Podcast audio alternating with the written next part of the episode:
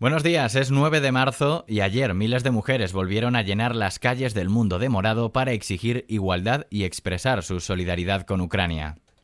XFM Noticias con Daniel Relova.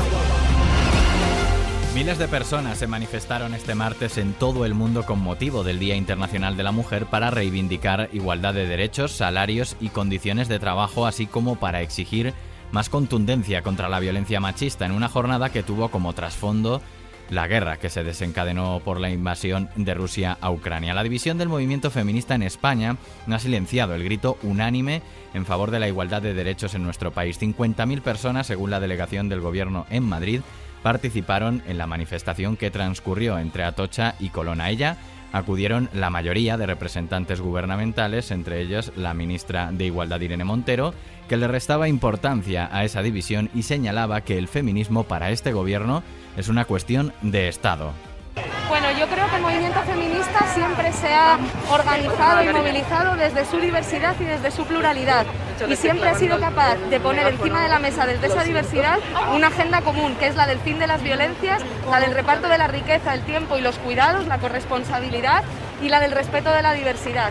Estamos aquí por esa agenda común. Efectivamente, el feminismo está en el centro del debate público y también lo están sus debates que han existido siempre, pero eso no nos impide tener una agenda común de lucha que nos hace estar aquí hoy todas juntas, alegres, combativas, feministas, fuertes y unidas, luchando por todos los derechos para todas las mujeres. Por su parte, la presidenta de la Comunidad de Madrid, Isabel Díaz Ayuso, celebró el 8M trabajando. Cada persona celebra eh, los días como considera que es que más le representa. ¿no? Yo he trabajado hoy 8 de marzo como lo haré mañana 9 de marzo y como lo hice ayer 7, que es representando a todos los ciudadanos de Madrid. Y qué mejor que hacerlo aquí en la región de Francia, con su, de París, con su presidenta, dos mujeres que ahora mismo presidimos dos regiones fundamentales en Europa y eso es lo que yo creo que también representa a las mujeres, ¿no? ver que la normalidad y el trabajo y la lucha por las personas a las que nos debemos sigue con normalidad. El 8M también tuvo como trasfondo en todo momento la guerra desencadenada por la invasión de Rusia a Ucrania. Este miércoles la ministra de Defensa, Margarita Robles, explicará en el Congreso las actuaciones del Gobierno en el marco de la Unión Europea y de la OTAN respecto a la situación en Ucrania, entre ellas el envío directo de armas a ese país. Anoche, el ministro de Inclusión, Seguridad Social e Inmigraciones, José Luis Escriba, calculó en más de 12.000 las plazas que se dispondrán de momento para acoger a los ciudadanos ucranianos que llegan a España refugiados a causa de la guerra. Así, resaltaba la experiencia de España acogiendo refugiados en una entrevista en la cadena Ser el Ministro. Y, ya le digo, el, proceso va. Eh, España, nosotros tenemos cierta experiencia en España en, recibir eh, refugiados, eh, tanto de, África como de, Latinoamérica en algunos momentos, y por lo tanto nuestro sistema sabemos cómo hemos absorbido en Canarias en situaciones muy complicadas. tenemos experiencia y, flexibilidad. Le recuerdo que en, agosto hemos sido una referencia europea en la acogida de los, de los refugiados afganos eh, y ayudamos incluso a, las autoridades europeas a acoger aquí en Madrid en primera instancia.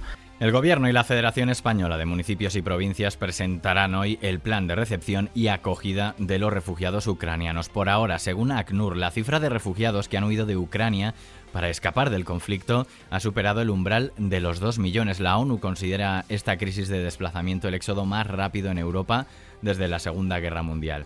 Y Estados Unidos sigue castigando a Putin. Joe Biden anunció este martes la prohibición de las importaciones de petróleo, gas natural y carbón desde Rusia. Hoy os anuncio que Estados Unidos tiene como objetivo la principal arteria de la economía de Rusia. Prohibimos todas las importaciones de petróleo, gas y energía rusos.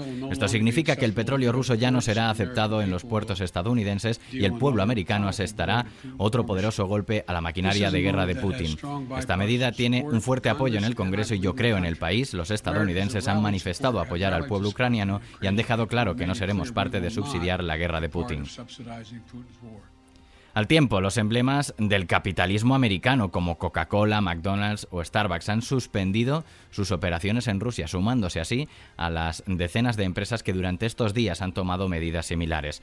Por su parte, las autoridades ucranianas han solicitado ayuda al Organismo Internacional de la Energía Atómica para que lidere un plan internacional que logre reemplazar al personal de la planta nuclear de Chernóbil que aún no han rotado desde que Rusia inició la ofensiva a Ucrania. Y nos vamos, nos vamos con Bob Dylan. Come, masters of war. Big guns. El próximo 8 de noviembre, Bob Dylan publicará el libro en el que comenzó a trabajar en 2010 y llevará por título The Philosophy of Modern Song. Esta publicación, la primera desde 2004, ofrece una clase magistral sobre el arte y el oficio de escribir canciones, según el comunicado.